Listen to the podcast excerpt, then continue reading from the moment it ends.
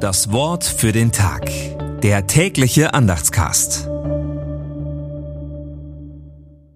Freitag, 2. Februar 2024.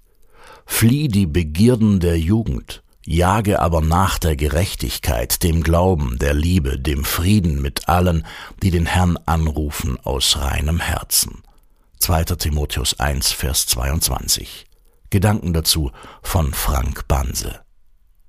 Hoffentlich auch mit all den Menschen, die Gott nicht mit reinem Herzen anrufen oder die Gott gar nicht oder nicht mehr anrufen.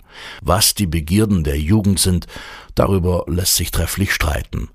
Gerade engagiert sich die Jugend in ihrem Einsatz für eine Welt, die auch morgen noch lebenswert ist, an vielen Stellen vorbildlich. Auch wir Eltern sind doch auch nicht ganz ohne das, was der Schreiber dieses Briefes Begierden nennt. Egal, die Ermahnung, sich um Gerechtigkeit, Glauben, Liebe und Frieden zu bemühen, gilt bis heute. Und sie gilt uns, vielleicht mehr denn je. Das Wort für den Tag. Der tägliche Andachtscast.